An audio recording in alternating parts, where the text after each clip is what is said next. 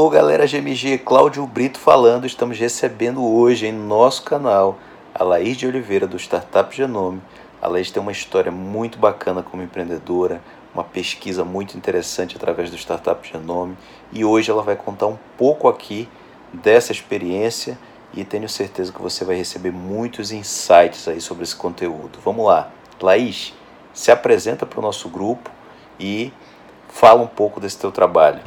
Sou consultora de comunidades, eu comecei a construir comunidades sem saber que era isso que eu estava fazendo. E o ápice foi quando, em 2014, eu estava morando na Malásia. Eu tinha morado nos quatro anos anteriores nas Ilhas Maurício, depois na Argentina, trabalhando para uma ONG. Na Argentina, me envolvi com a primeira aceleradora de startups da Argentina e uma das primeiras na América Latina, chamada Next Labs.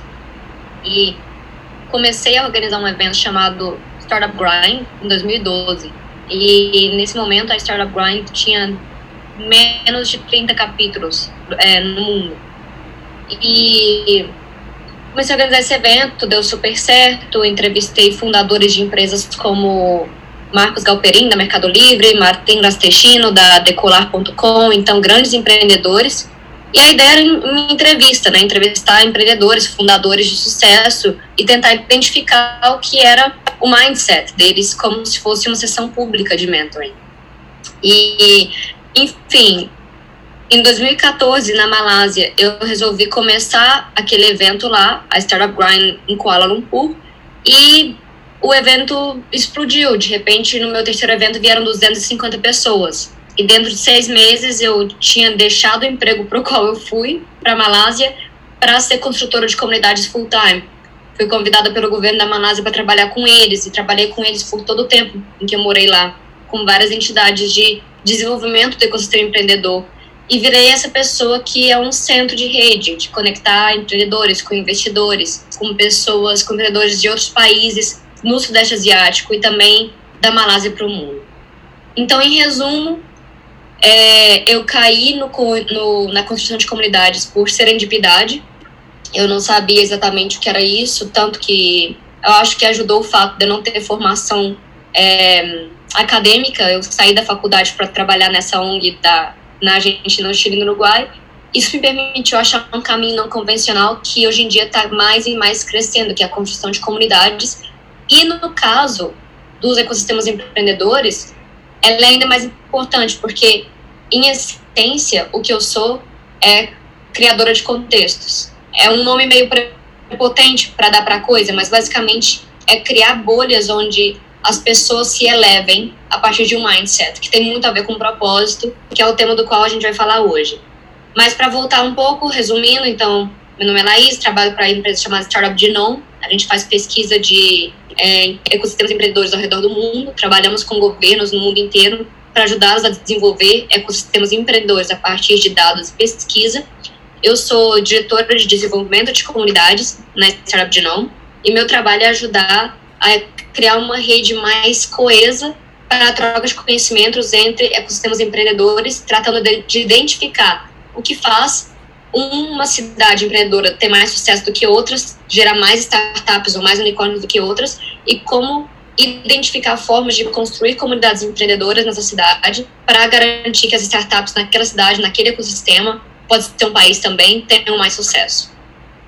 Excelente, Laís. É, o que, que você identificou assim como principal fator é, do sucesso de, dessas cidades? assim? Quer dizer, a cidade que dá certo pra, na construção de um ecossistema, o que, que ela faz? Então, isso, a nossa pesquisa inteira na Startup Genome gira em torno de vários critérios de sucesso, vários fatores de sucesso que a gente mede para definir um ranking, inclusive de ecossistemas segundo o valor, segundo performance, segundo funding. Então é bem complexo, eu teria que basicamente ler o nosso reporte inteiro. Mas para simplificar, eu vou falar da minha experiência pessoal primeiro. E desde que eu estava na Argentina, que o Brasil a gente conhece muito bem a gente não como um país irmão, porque irmão a gente não escolhe, né? É, ela tem um, um padrão de sucesso teórico, é, evidentemente mais alto de startups do que o Brasil.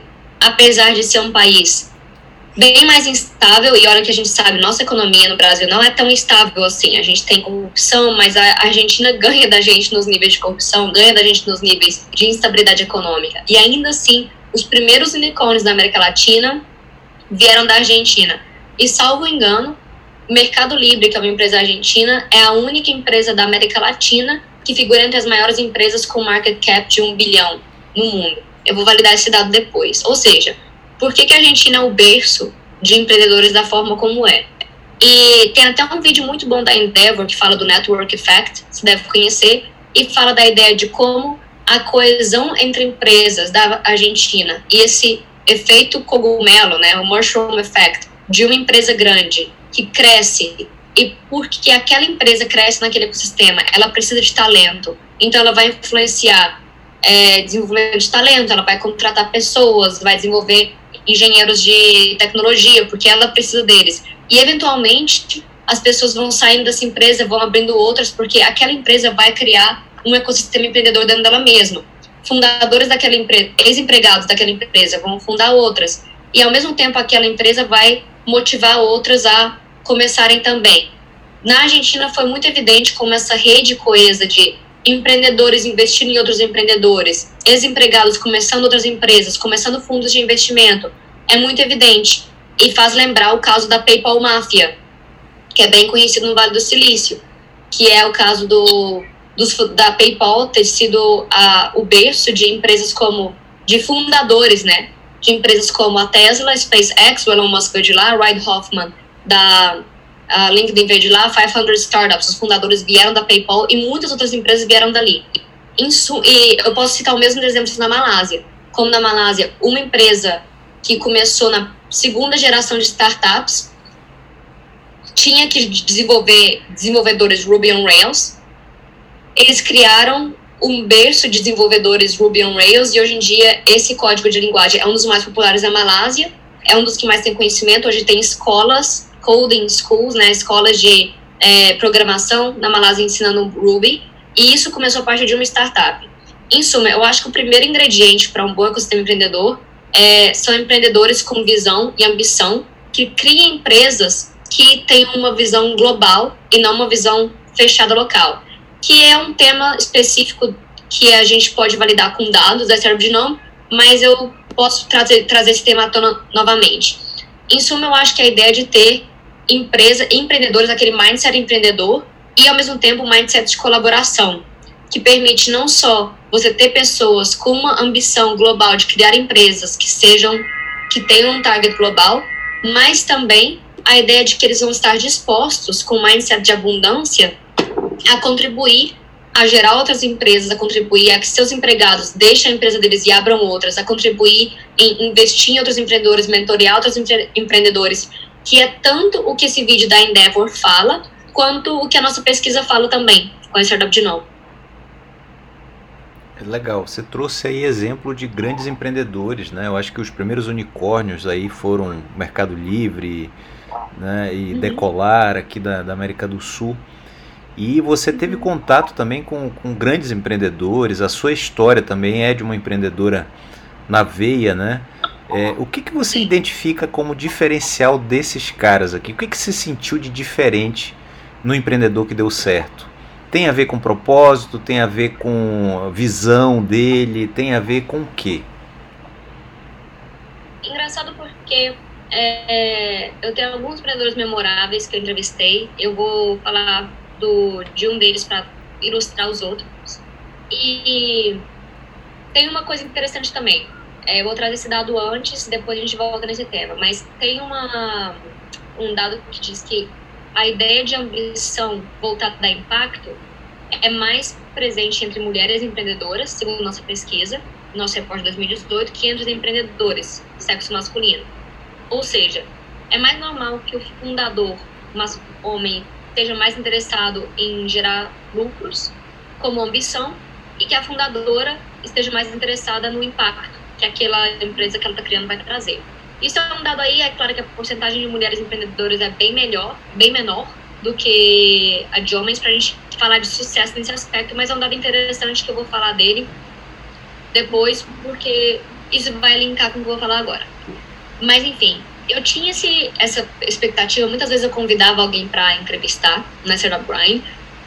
E eu vi aquele empreendedor como um empreendedor de sucesso. Tem esse cara chamado Joel Neal, que ele fundou é, uma empresa nos anos 2004, mais ou menos, na Malásia. Ela foi comprada pela Groupon.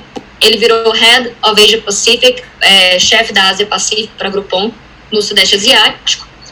Ásia Pacífico, na verdade, que inclui o Sudeste Asiático e o Norte da Ásia. E, eventualmente, ele deixou a Groupon, abriu outra empresa chamada K-Fit, que era tipo um Class Pass, uma empresa para você ter acesso, tipo Gym Pass, que eu acho que no Brasil chama, é, ter acesso a fitness sem você necessariamente ter que se vincular com uma só academia, uma só ginástica, academia.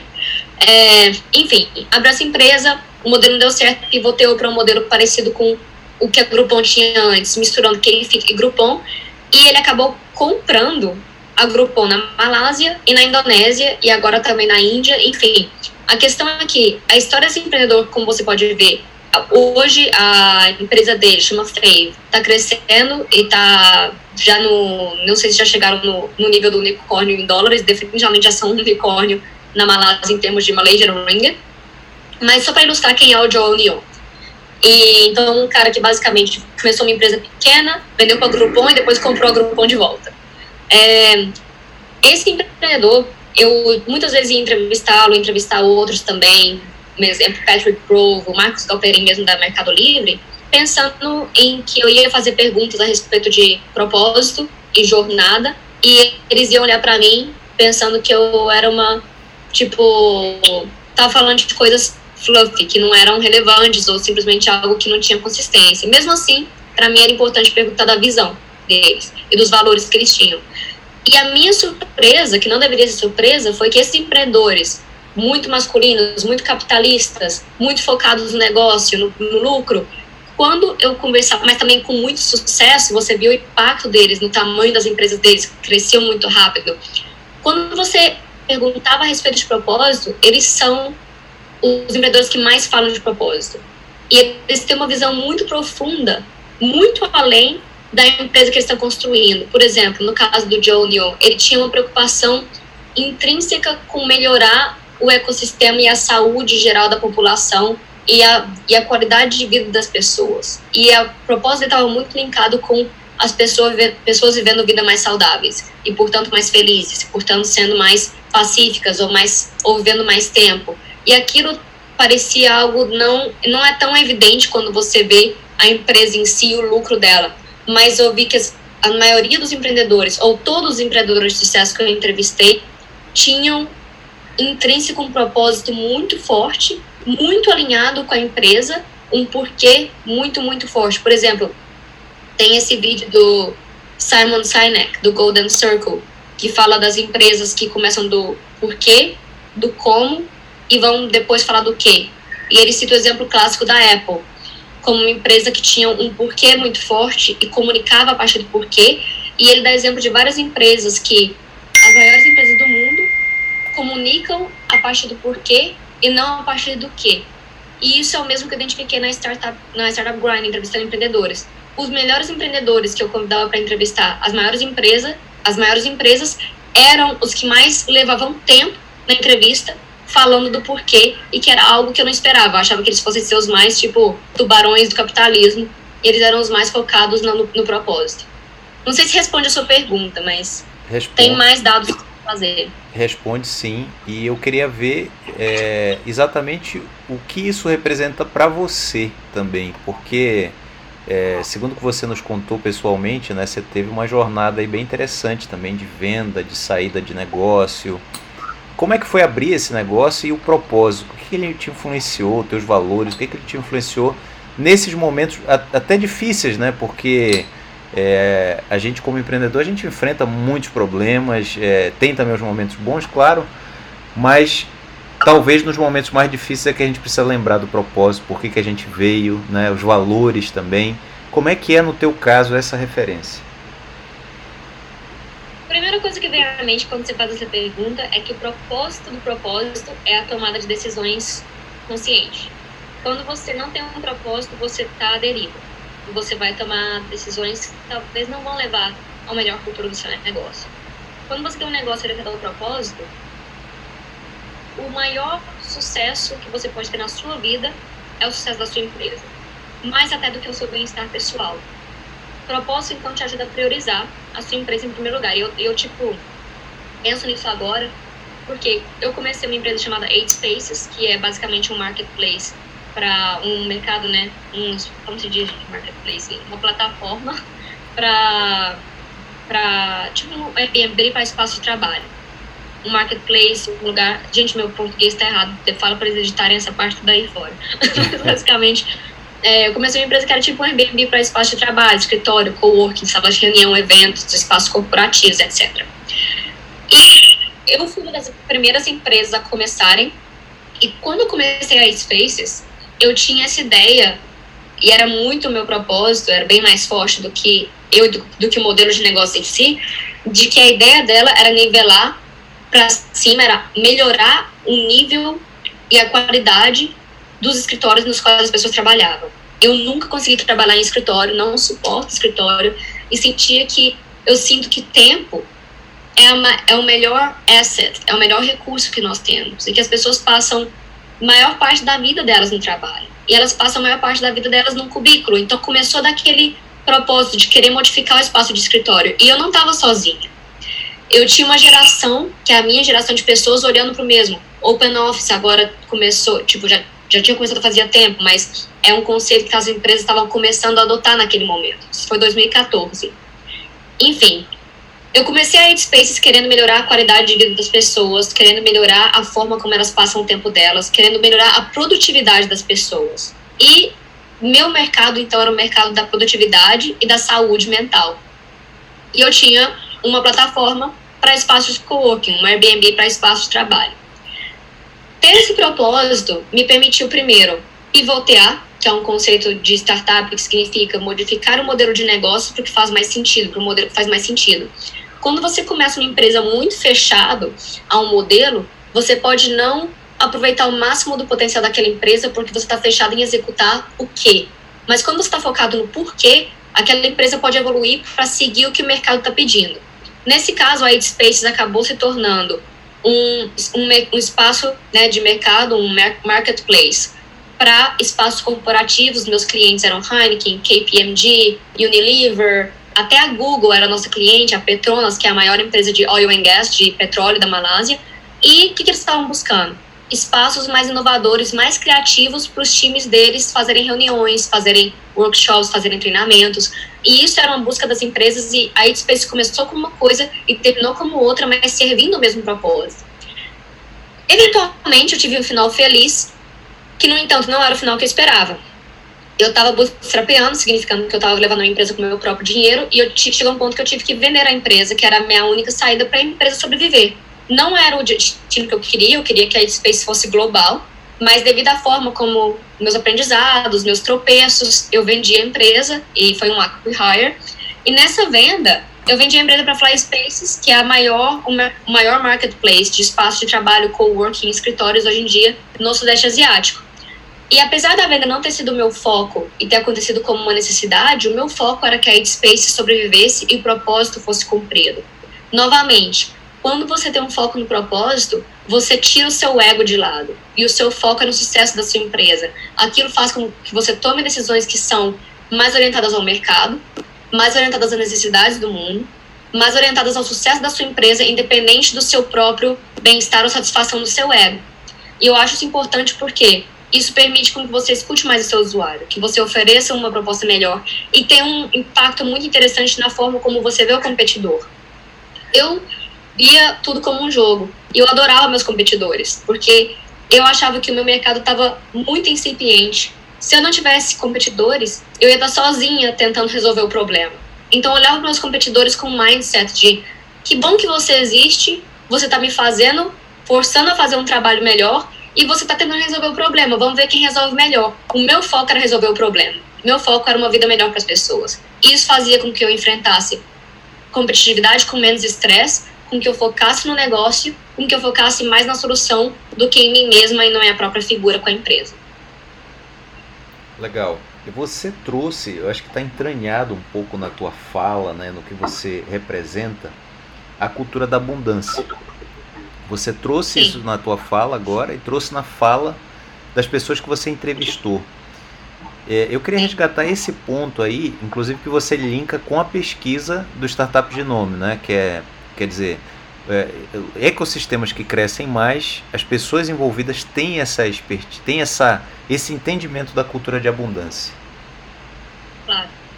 É, a primeira, o primeiro contato que eu tive com isso, com esse nome de mindset da cultura de abundância foi em 2014 na Malásia. Apesar da gente ter percebido, eu ter percebido isso, acho que todos nós a vida inteira, que é, em culturas onde há mais confiança, onde as pessoas se conhecem mais, elas estão mais dispostas a colaborar. Então, quanto mais denso a cultura for, quanto mais a gente se criar num contexto de comunidade, mais a presença daquela confiança que nos permite trocar ideias, dar ideias, receber ideias, trocar recursos, etc. Contribuir com o outro sem ter medo de que aquilo vai, vai nos deixar sem. Quando eu cheguei na Malásia, eu ouvi um empreendedor falando que, que era um dos, um dos meus primeiros entrevistados na Startup Grind, que, é uma coisa que a gente tem que copiar do Vale do Silício e que é um mindset de abundância.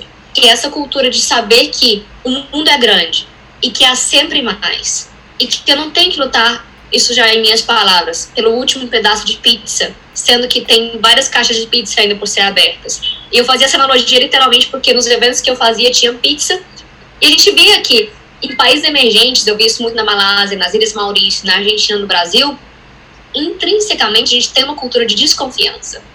A gente não, por exemplo, nossos governos não necessariamente cuidaram da gente tanto assim, ou talvez a insegurança no país, seja por quais sejam os fatores, há mais presença de, da cultura de escassez em países emergentes, segundo o que eu percebi. Isso é mais uma percepção pessoal, não de pesquisa. Mas, enfim, conectando de volta com a cultura de abundância, uh, no Vale do Silício também, que há, tem uma, estuda, uma pesquisadora chamada Annalise Aksenian, que ela escreveu, ela, uma, ela fez uma comparação entre, a, entre Boston e Vale do Silício, como esses ecossistemas se desenvolveram desde os anos 80. E ela delega a essa presença dessa cultura de colaboração e abundância que permite as pessoas compartilharem as ideias, recursos e ajudarem umas às outras. No Vale do Silício, ela delega a essa cultura o sucesso do Vale do Silício comparado a Boston no quesito de desenvolvimento de ecossistema de startups, tal como a gente vê hoje. E uma coisa que é validada nessa cultura em relação à, à pesquisa da Startup Genome, e para definir novamente, em essência, a cultura de abundância é você sentir que o mundo é grande. É você sentir que por compartilhar com o outro, você não perde algo. Que ao contrário, conhecimento se cria mais. Redes se criam mais. Você cria aquela rede de favores, de colaboração, que é uma máfia mesmo, positiva, uma comunidade, dentro da qual eu sei que se eu sou parte daquela comunidade, eu me sinto mais seguro, eu me sinto mais forte, porque eu sei que se eu der antes, aquilo eventualmente vai voltar para mim. E aquela cultura das pessoas darem sem expectativa, do dar antes e de pensar em querer ajudar o outro e ficar feliz genuinamente em ver o sucesso do outro. Que isso é muito presente, eu era muito presente, principalmente nos anos 80, no começo do, Vale do Silício. E uma coisa que parece desconectada, mas é muito diretamente conectada a isso, é que na Startup Genome a gente mediu em 2018 Founder Mindset, que é a questão da mentalidade do fundador. E a gente mediu também é, dois, é, duas métricas, que é uma, a Global Connectedness, que significa a conectividade global, que é o número de conexões que um fundador tem com fundadores ao redor do mundo. E a gente mediu também a Local Connectedness, que é a mesma coisa a nível local, o nível de conexões e ajuda que o fundador recebe a nível local, dos peers, dos colegas dele. E a gente também mediu Global Market Reach, que é a porcentagem de consumidores que uma empresa tem que é que é global. Conectando todos esses pontos, eu posso te mostrar um gráfico depois, se ficar muito difícil de explicar assim. A gente descobriu que empresas que têm uma alta porcentagem de global market reach crescem até 2,1% é, 2,1% vezes mais rápido do que empresas que tenham um mindset mais local. A gente descobriu também que entre os pontos de mindset que a gente mediu de empreendedores, um deles é breadth, que é o big picture, é a ideia de você ter uma visão ampla, uma visão aberta, uma visão abundante. Quanto mais você tem esse mindset de breadth, de uma visão ampla, mais você tem a tendência a focar no Global Market Reach, no, em Global Connectedness, de volta, que é quanto mais você tem a tendência de ter conexões ao redor do mundo, de ter amigos no Vale do Silício, amigos em Estocolmo, amigos em ecossistemas que são, que têm um nível de experiência mais alto do que o seu. Gente descobriu que quanto mais Global Connected, quanto mais conectado a nível global o fundador, mais ele tem um Global Market Reach, mais ele tem uma presença de consumidores, uma porcentagem de consumidores alta a nível global e mais a empresa dele aquilo reveste em crescimento até 2,1 vezes mais rápido do que a empresa que tem um foco local impacta também, lógico, em revenue, em lucro, em, em, em gente que, como fala revenue em português, esqueci. Em receita, em renda, faturamento, né? Em receita, aqui impacta Global Connected, está conectado globalmente, impacta no seu foco em clientes globais, que impacta na sua renda, que impacta em você crescer até 2,1 vezes mais rápido do que é, uma empresa que não está tão focada. E isso tudo parte da pesquisa que a gente fez de Founder Mindset, de pensamento de fundador. Quanto mais o fundador tem essa ideia do, da visão da big picture, do breadth, mais ele vai se vai, mais ele vai se focar em pensar a nível global e menos, aí a gente conecta com abundância. Ele ou ela vão estar preocupados em matar o competidor local, em ferrar o outro, em esconder informação. Porque, velho, se meu foco é o mundo, por que, que eu vou estar comprando briga aqui? E mais, eu quero que todo mundo se dê bem, porque a gente vai se nivelar para cima. Quanto mais autoconfiante, quanto mais global, quanto mais focado no global, quanto mais você estiver construindo uma rede no mundo, menos você vai focar em picuinha, em outras palavras. E mais isso é comprovado por dados, a sua empresa vai focar realmente em clientes globais e aquilo vai impactar em renda e crescimento. Então, eu acho interessante, eu sei que eu fiz um caminho meio longo e eu posso falar horas disso com mais detalhe, mas a ideia é ver como a abundância se conecta simplesmente em pensar que o mundo ou o Brasil inteiro é o seu mercado e, portanto, quanto mais as pessoas ao seu redor estiverem fortalecidas, mais provável que você vai se fortalecer. E esse é o mindset que construiu o Vale do Silício, que fez com que ele crescesse mais rápido do que Boston. Esse é o mindset que construiu a maioria dos ecossistemas de startup de sucesso do mundo, que é baseado em estar conectado globalmente, colaborar e compartilhar, querer ver, querer ver o sucesso do outro, entendendo que aquilo eventualmente vai impactar no seu próprio contexto, no seu próprio sucesso e acreditar que se o seu contexto for melhor, a sua empresa vai ser melhor também. Faz sentido? Faz todo sentido e é muito legal ver isso é, sendo é, é, descrito por você, porque assim, é, eu acho que ainda é uma, um conceito novo para quem está aqui, né? É, eu gostei muito quando a gente falou pessoalmente, que você trouxe isso aí, porque realmente é uma percepção que eu vejo, por exemplo, dos meus concorrentes, né? Quando eu chamo alguém para falar que é meu concorrente. E eu não estou nem aí, porque o meu, meu mercado é global, né? Eu nasci para isso, o nome da empresa já é assim. Mas é. eu percebo que alguns deles ainda ficam naquela, não, não vou falar tudo, né? E, enfim, mas eu acho muito positivo e estou de acordo 100%. Acho muito rico isso. Agora você trouxe também. livro... É, só para falar isso rapidinho, tem um livro muito bom que fala a respeito dessa visão de concorrência de um cara chamado Patrick Lencioni, o livro dele For, um, The Four Obsessions, As Quatro Obsessões de um Executivo Excelente, alguma coisa assim, depois eu busco o nome direito, uhum. ele fala dessa comparação. É, e ele justamente conta, fala de negócios, mas ele faz um, cria uma ficção, é um livro muito bom, ele é muito rápido, e compara duas empresas. Uma com pensamento de escassez e a outra com pensamento de abundância. E essa ideia é justamente, tipo assim, o abundante tem autoconfiança.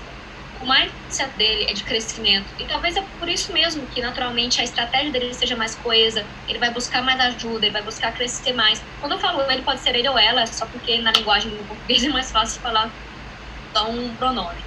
Mas é, a ideia da abundância é que ela impacta diretamente na forma como você toma decisões. Isso impacta em como você investe seu tempo. Você investe seu tempo preocupado com o que o seu competidor está fazendo e querendo destruir o outro, ou se investe seu tempo querendo crescer sua empresa e vendo o que o outro está fazendo tentando melhorar. E esse segundo, naturalmente, vai ter um foco maior no cliente, um foco maior no mercado, um foco maior nas externalidades que ele pode controlar versus em querer diminuir o contexto.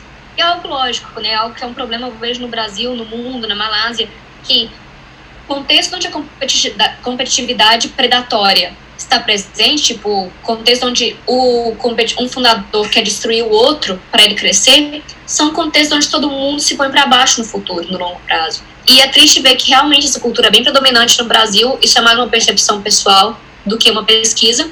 A, a ideia de que a gente não tem confiança e a gente tem medo de perder se a gente compartilhar. Sendo que nisso a gente mantém o Brasil inteiro mais para baixo do que poderia ser. Legal, excelente. Eu vou, vou procurar esse livro, né? acho muito bacana essa, essa visão.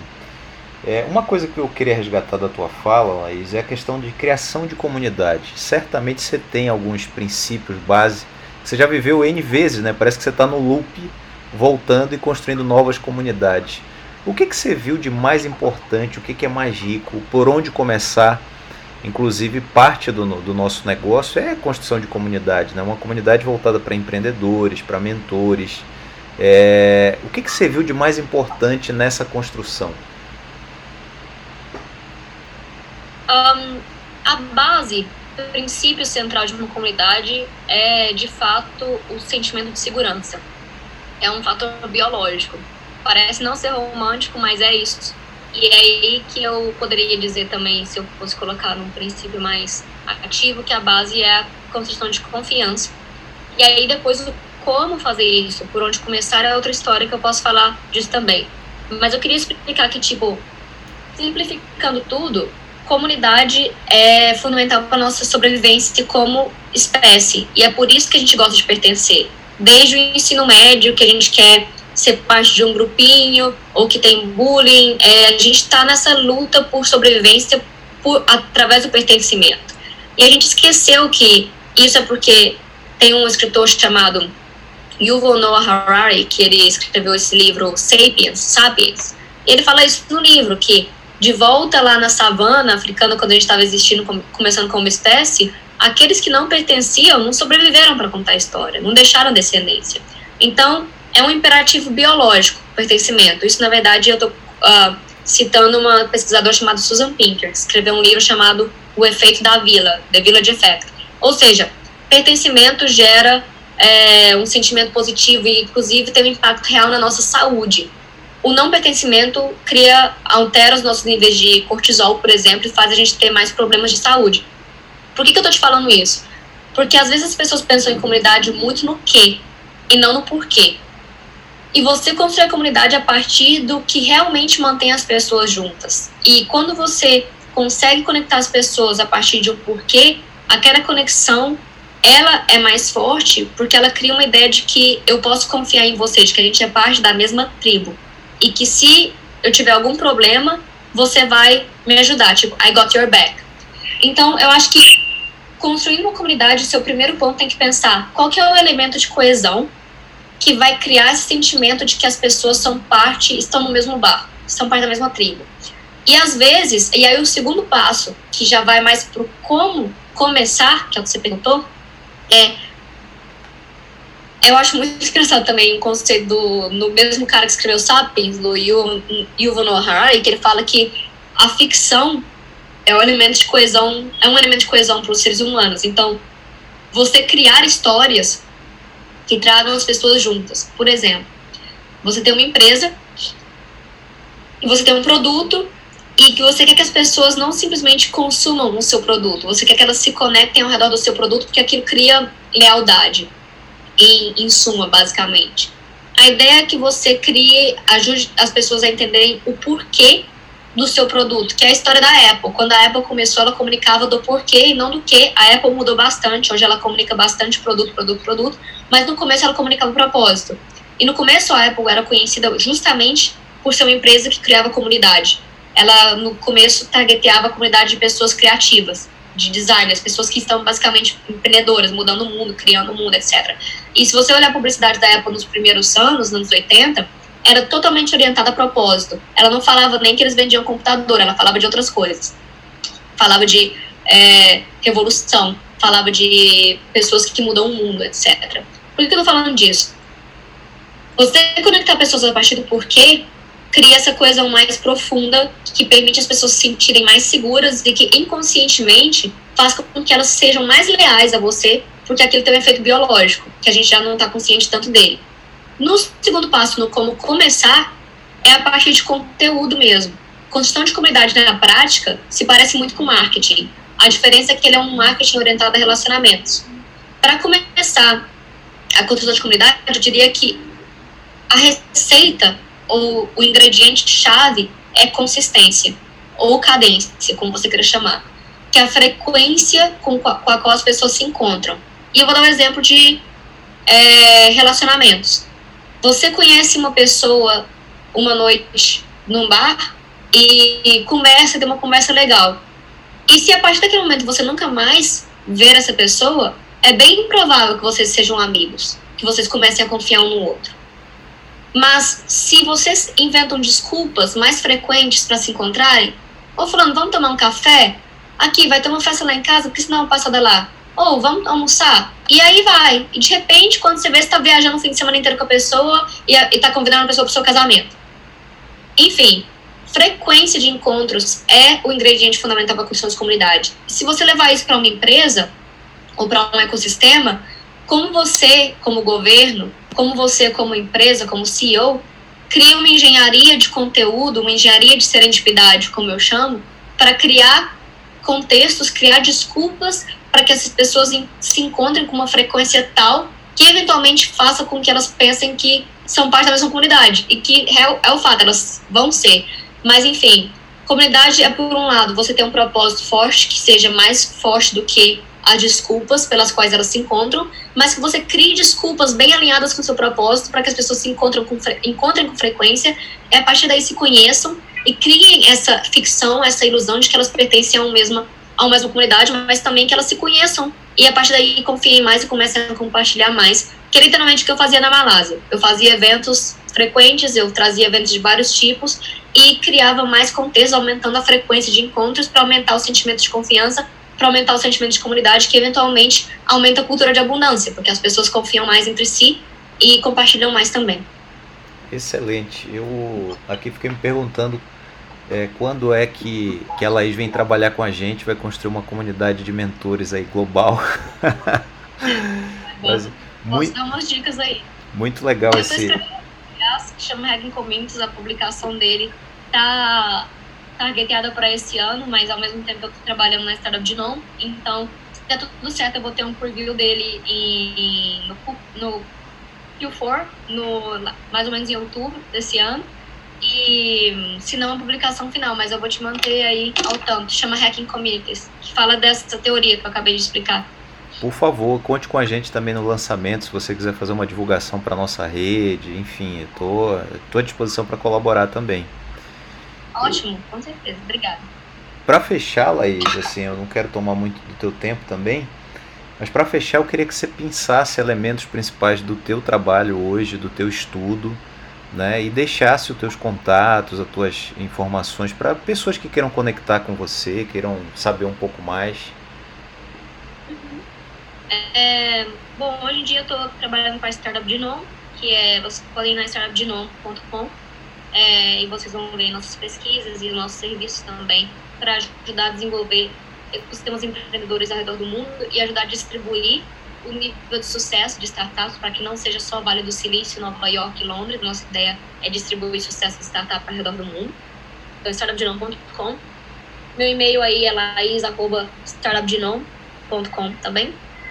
E além disso, tem o livro Hacking Communities, que eu também faço, estou fazendo ao mesmo tempo tem o site também, que é meio complicado, mas é hackingcommunities.com e meu e-mail é o mesmo, laiz.hackingcommunities.com. Você pode me encontrar em qualquer um dos dois. Talvez isso seja melhor de colocar por escrito aí, Cláudio, mas é, você pode entrar em contato comigo tanto pela pesquisa ou eu também presto consultoria para a construção de comunidades. Eu ajudei aqui um coletivo, coletivo chamado Culture Collective, o coletivo de Transformative Tech, que é basicamente um coletivo de pessoas criando tecnologia revolucionária em neurociência, em uh, biotecnologia, etc. aqui é, é redor do mundo inteiro, na verdade. Enfim, também presto consultoria para construção de comunidade. E ajudei, na verdade, uma empresa aí do Brasil, que estão implementando a técnica do Hacking Communities e está indo muito bem, chamando Social Bank. É tipo um banco inovador, tecnológico e baseado. Eles estão com a sede em Uberlândia. Enfim, tamo aí, qualquer coisa, se puder ajudar. E esses são meus contatos. E a melhor forma de entrar em contato comigo é por e-mail mesmo. Bom, Laís, quero te agradecer muito, tá? Pela tua participação mais uma vez. Vou, inclusive, é, usar alguns trechos do que eu gravei contigo pessoalmente, que eu acho que agrega, né? Tem muita coisa da tua história e também desse ponto aí da, da, das comunidades, do próprio, da própria pesquisa do Startup Genome. E vou, vamos manter contato, assim, eu quero você, das entrevistas que eu fiz, das pessoas que eu, que eu me conectei, seguramente foi a, a mais importante, né, e assim, a gente se baseia, a gente se identifica também com os outros, né, então me identifiquei muito com a tua história, com o teu estudo, parabéns por tudo, e eu espero que você me enxergue também como parceiro a hora que você precisar, quiser é, falar com mentores, com empreendedores aqui, a gente está à disposição. Agradeço muito, e com certeza. Eu quero conversar com você ainda, eu vou achar outra oportunidade para conversar de como a gente pode colaborar mais também. E todo mundo precisa de mentor. Aliás, é um, a gente tem uma medida para isso também. Tipo, parte de mindset é que a gente recomenda no nosso repórter 2018 a mentoria. E, enfim, quando eu precisar, eu realmente vou entrar em contato com você, porque todo mundo precisa de mentor e Seria ótimo ter alguém aí do Brasil também, ajudando a entender melhor o mercado, faz tempo que eu tô fora. Adoraria manter contato e com certeza vamos continuar em contato, sim. Show de bola, Laís. Muito obrigado. Um bom dia para ti. Você tá de manhã ainda aí, né, em São Francisco?